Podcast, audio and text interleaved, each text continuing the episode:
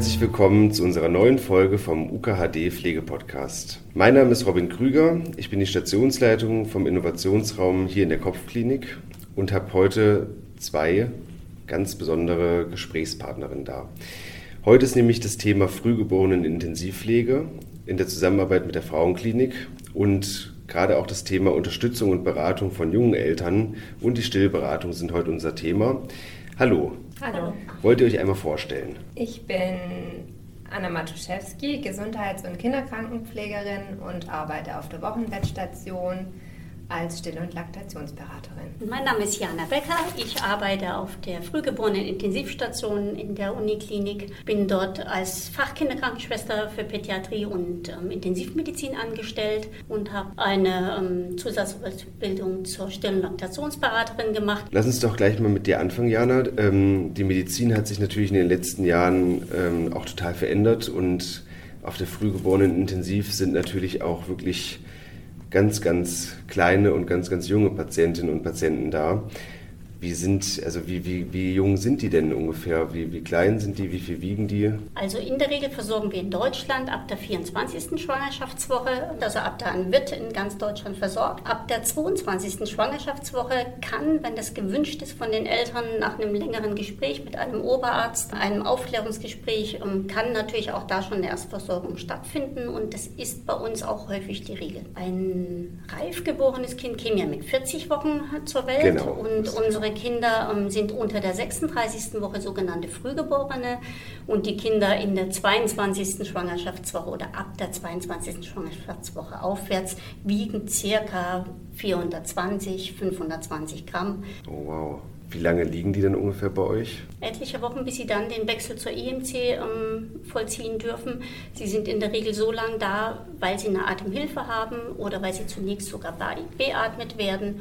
Und wenn das dann soweit stabil ist, Kreislaufsituation in Ordnung, dann dürfen die in ihrem Inkubator auf die nächste Station verlegt werden. Ähm, kannst du uns die Rolle ähm, der Pflegenden ähm, auf der Station auch nochmal so ein bisschen beschreiben? Was, was sind ihre Aufgaben? Was, sind, was, was macht man so den ganzen Tag auf der FIPS? Also in der Regel versorgen wir natürlich erstmal die Kinder, die wir auf Station liegen haben.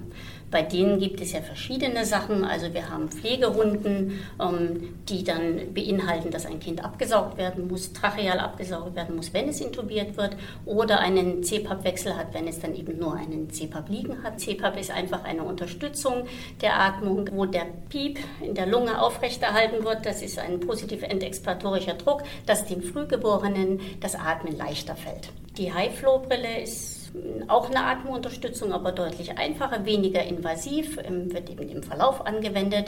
Und zu dem Medikament, was die Frühgeborenen in ihrer Lunge über den Tubus ähm, bekommen, das heißt Surfactant, das ist ein Mittel, was die Lunge auskleidet, damit die kleinen Lungenbläschen offen gehalten werden. Im Vergleich wäre zum Beispiel ein Luftballon, den man aufbläst, beim allerersten Mal sehr, sehr schwierig ist. Das heißt, der muss sich entfalten. So ist das bei den Lungen der Frühgeborenen auch. Wenn der einmal aufgeblasen war und ich danach erneut aufblasen möchte, funktioniert das sehr viel einfacher. Und das ist das, was wir dann unterstützen, indem wir dieses Corresurf, dieses Surfactant in die Lunge verabreichen, dass den Frühgeborenen einfacher fällt, diese Lunge dann auch offen zu halten. Ansonsten ähm, sind unsere täglichen Aufgaben natürlich auch ähm, die Erstversorgung im OP. Das heißt, jedes Frühgeborene unter 36 Schwangerschaftswochen wird von einem Team der FIPS mitbegleitet. Das heißt, ähm, es ist ein Arzt und eine Schwester dabei und dieses Kind wird dann im Sektion-OP von der Hebamme auf den Tisch gelegt und wir würden dann die Erstversorgung übernehmen, das Warmhalten, das Stimulieren, eventuell absaugen, Elektroden anlegen, also das, was man braucht, um diesem Kind den Start in das Leben zu erleichtern. Für uns ist das Tolle, dass wir im Grunde genommen auf unserer Intensivstation mit den Ärzten in einer Augenhöhe arbeiten. Also der Arzt weiß, ähm, ohne der Pflegekraft geht es nicht und umgekehrt ist es natürlich genauso. Ohne dem Arzt, der an meiner Seite steht und das tut er 24 Stunden lang. Also es gibt keinen Moment, wo es keinen Arzt auf Station gibt. Vielleicht sollte ich mal bei euch vorbeikommen und mal eine Woche hospitieren. Sehr gern, sehr gern. Bei euch auf der Station ist es sicherlich auch total wichtig, dass man die Eltern irgendwie mit einbezieht. Und meine Frage wäre jetzt natürlich, wie könnt ihr die Eltern mit einbeziehen? Und was vielleicht schon auch interessant ist, wie war das jetzt auch in der Corona-Zeit? Im Grunde genommen sind die Eltern, wenn nicht gerade Corona wäre, rund um die Uhr da. Die gehen nachts nach Hause, weil sie ihre Ruhe brauchen und auch mal schlafen müssen. Ansonsten durften die regelmäßig kommen. Jetzt zur Corona-Zeit war natürlich die Besucherregelung etwas eingeschränkt. In dieser Zeit versorgen sie, wenn es möglich ist, ihre Kinder ganz allein. Das heißt, sie werden von ihnen gewickelt, also die Pampers wird frisch gemacht. Es wird mal ein Sauerstoffsättigungsbändchen gewechselt an einen anderen Fuß. Ähm, ja, es wird eine Mundpflege gemacht, entweder mit Muttermilch oder dann eben mit einem, mit einem Aquatest, also mit dem wir den Mund reinigen. Da gibt es in der Regel so einen kleinen Q-Tip, der wird dann da reingehalten und dann wird der Mund ausgewischt damit, dass die auch mal was anderes im Mund haben als immer nur eine Magensonde, über die sie ernährt werden. Da ist aber das Kind schon vollkommen auch Vitalzeichen stabil. Genau, also die Kinder sind so weit stabil, dass sie ähm, können beatmet sein, aber eben nicht mehr im kritischen Zeitraum, sondern eben wirklich, die sind dann meistens schon mindestens vier, fünf Tage alt. Ich kann mir gut vorstellen, dass es sicherlich auch Patientengeschichten ähm, bei dir auf der Station gab, äh, die dich vielleicht besonders berührt haben, vielleicht positiv, vielleicht auch negativ. Viele, viele positive Dinge. Aber ein was war dann doch ein bisschen besonders, und zwar habe ich im Rahmen meiner Ausbildung ähm, zur Still- und Laktationsberatung eine ähm, Falldarstellung gemacht. Und ähm, im Rahmen dieser Facharbeit habe ich ein Kind ähm, betreut oder eben äh, darüber ausgearbeitet, was 28 und 6 Schwangerschaftswochen alt war, damals 630 Gramm gewogen hat im Verlauf eine ähm, Darmentzündung bekommen hat, eine nekrotisierende Enterokolitis,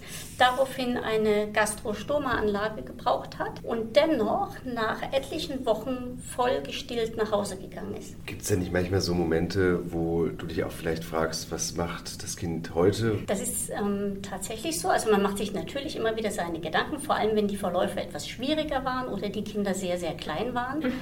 Ähm, wir haben das Glück, dass wir, also letztes Jahr ist es auch ausgefallen wegen Corona, ansonsten gab es immer ein sogenanntes Frühchentreffen. Dann sind die Eltern mit ihren ehemaligen Frühgeborenen einmal im Jahr haben wir uns im Sommer getroffen auf der Wiese und das war groß organisiert und dann sind die alle eingeladen worden. Dann trifft man die Eltern und deren Kinder wieder. Es ging auch schon so weit, dass ein ehemaliges 24 Schwangerschaftswochenkind mittlerweile 21 Jahre alt war, selbst studiert hat und zu uns auf Station kam und uns besucht hat, um zu zeigen, was aus ihr geworden ist. Welche ähm, besonderen Qualifikationen brauchen denn Pflegende, um bei euch auf der Station zu arbeiten? Stellt ihr auch nicht Kinderkrankenpfleger ein, sondern auch Gesundheits- und Krankenpfleger? Ähm, also in der Regel macht man eine dreijährige Grundausbildung zur Gesundheits- und Kinderkrankenpflegerin. Im Verlauf nach ein paar Jahren Erfahrung, manche auch mittlerweile schon nur ein halbes Jahr oder ein Jahr Erfahrung auf der FIPS, geht man dann, wenn gewünscht und von uns ist das sehr gewünscht, nochmal in eine Zusatzausbildung. Das ist eine Zusatzqualifikation zur Fachkinderkrankenschwester für Pädiatrie und Intensivmedizin. Und mit dieser, die geht dann über zwei Jahre, sammelt man viel Erfahrung auch auf anderen Stationen ähm, im Hause und auch außerhalb des Hauses. Klingt sehr gut. Wenn ich damals nicht ähm, Gesundheits- und Krankenpfleger gelernt hätte, dann hätte ich auch Gesundheits- und Kinderkrankenpfleger gelernt, auf jeden Fall. Deswegen fand ich das immer sehr spannend.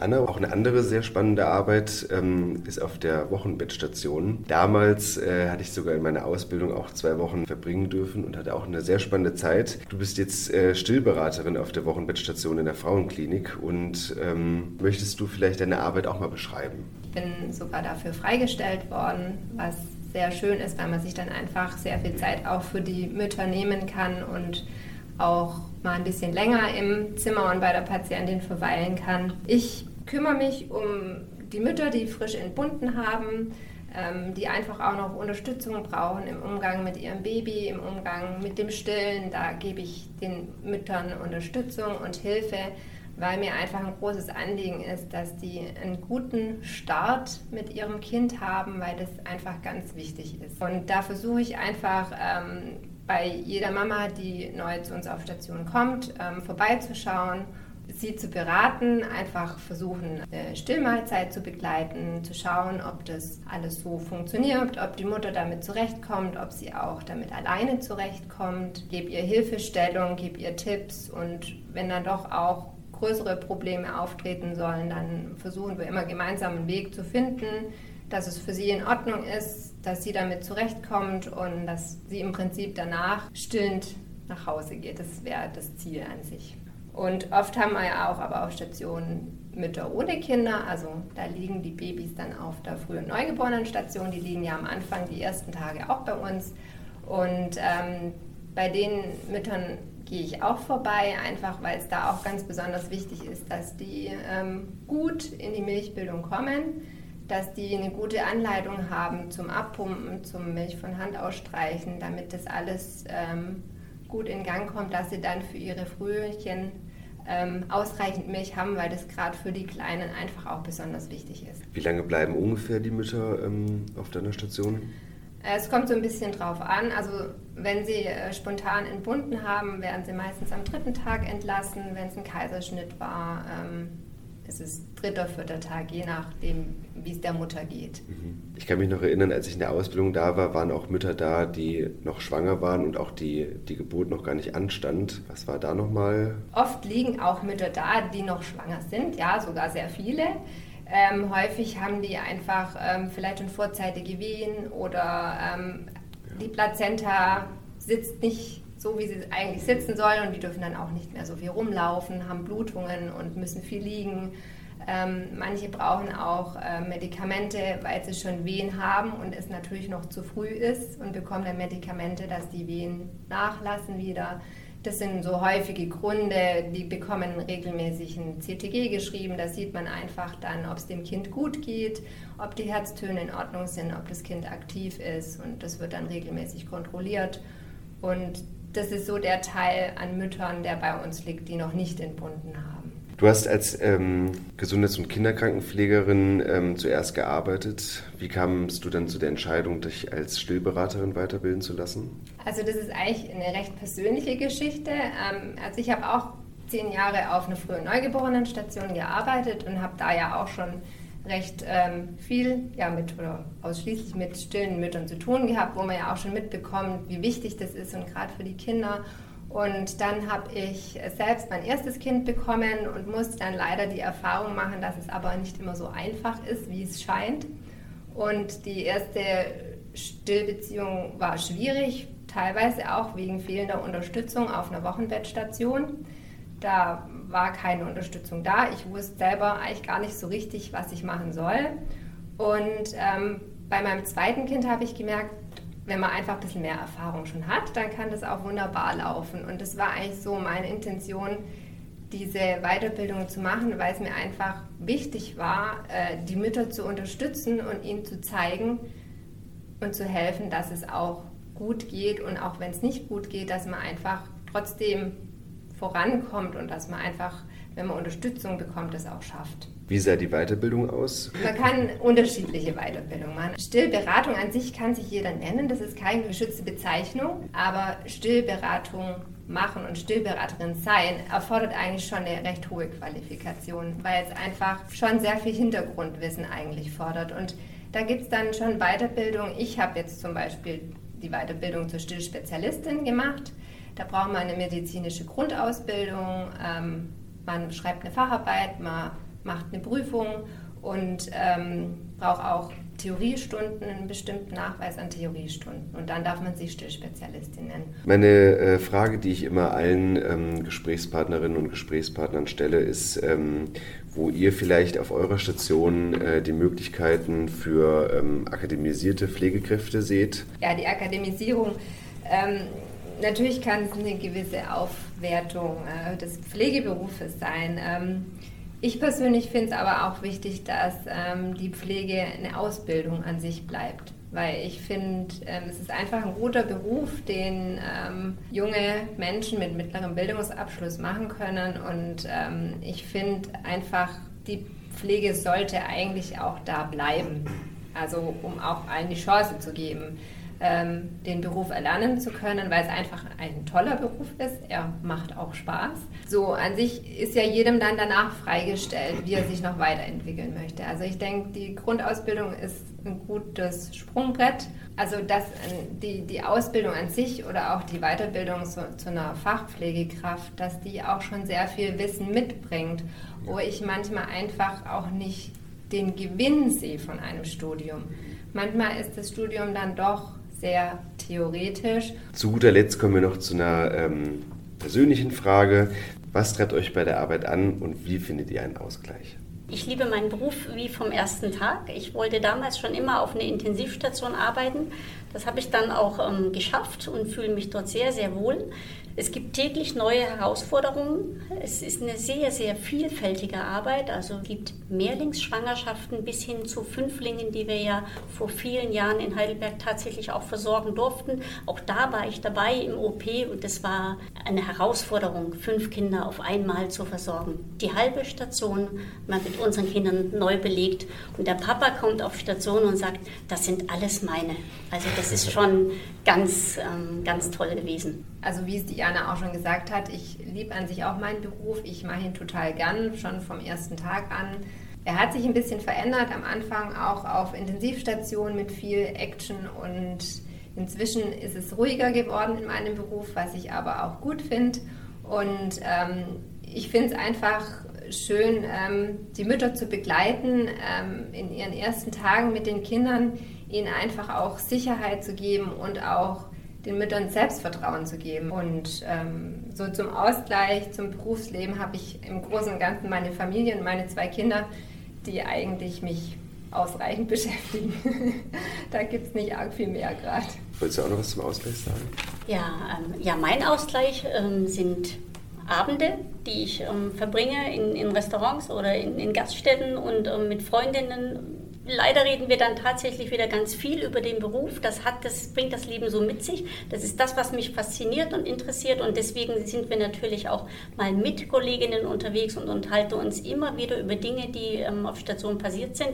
Dennoch ist das für mich ein super Ausgleich. Ich brauche das auch. Also wir müssen manche Fälle auch aufarbeiten und nochmal privat drüber reden können ähm, unter uns. Ansonsten habe ich natürlich meine Familie, bin damit sehr, sehr glücklich. Wo seht ihr denn äh, die Zukunft der Pflege am Universitätsklinikum Heidelberg in den nächsten Jahren? Ich glaube, es muss sich einiges ändern. Die Pflege braucht definitiv wesentlich mehr Anerkennung, weil nur ein anerkannter Beruf ähm, ist das, was man da draußen, wenn ich jemanden frage, was möchtest du mal werden, dann sind immer die Fragen, was macht ihr, wie ist das anerkannt? Es ist eben nicht mehr wie früher, wir wechseln eine Bettpfanne und wir beziehen das Bett und wir geben dem Patienten das Essen, sondern ist deutlich mehr, sehr, sehr, sehr viel anspruchsvoller und das ist das, was Spaß macht. Das andere ist wichtig, das macht auch Spaß, aber es ist viel verteilt worden. Es gibt Menschen mittlerweile auf Stationen, die das Essen an die Patienten verteilen. Es gibt Menschen, die machen die Betten. Es gibt Menschen, die leeren die Mülleimer. Das sind alles Dinge, die ich in meiner Ausbildung damals und noch viele Jahre danach selbst getan habe. Heute habe ich den Patienten vor mir mit all seinen ähm, Pflegebedürfnissen und bin ausschließlich dafür da. Und das ist ein Wahnsinnswandel gewesen von damals zu heute und ich glaube, der Wandel muss sich sich weiter vollstrecken. Es muss noch mehr spezifiziert werden, dass die Pflegekraft den Patienten komplett versorgt und alles drumherum wird ähm, abgegeben. Und ich glaube damit, und wenn das weiter so geht in die richtige Richtung, dann wird auch die Anerkennung der Pflegekraft immer mehr werden. Dann bedanke ich mich ganz herzlich bei euch. Es war wirklich für mich auch wirklich sehr, sehr spannend, dass wir äh, auch hier das erste Mal auch ähm, Gesundheits- und Kinderkrankenpflegerinnen. Alle weiteren Informationen findet ihr auf www.wir-sind-intensiv.de. Und wenn euch das Format gefallen hat, dann abonniert uns gerne auf Spotify und auf iTunes und verpasst keine weitere Folge.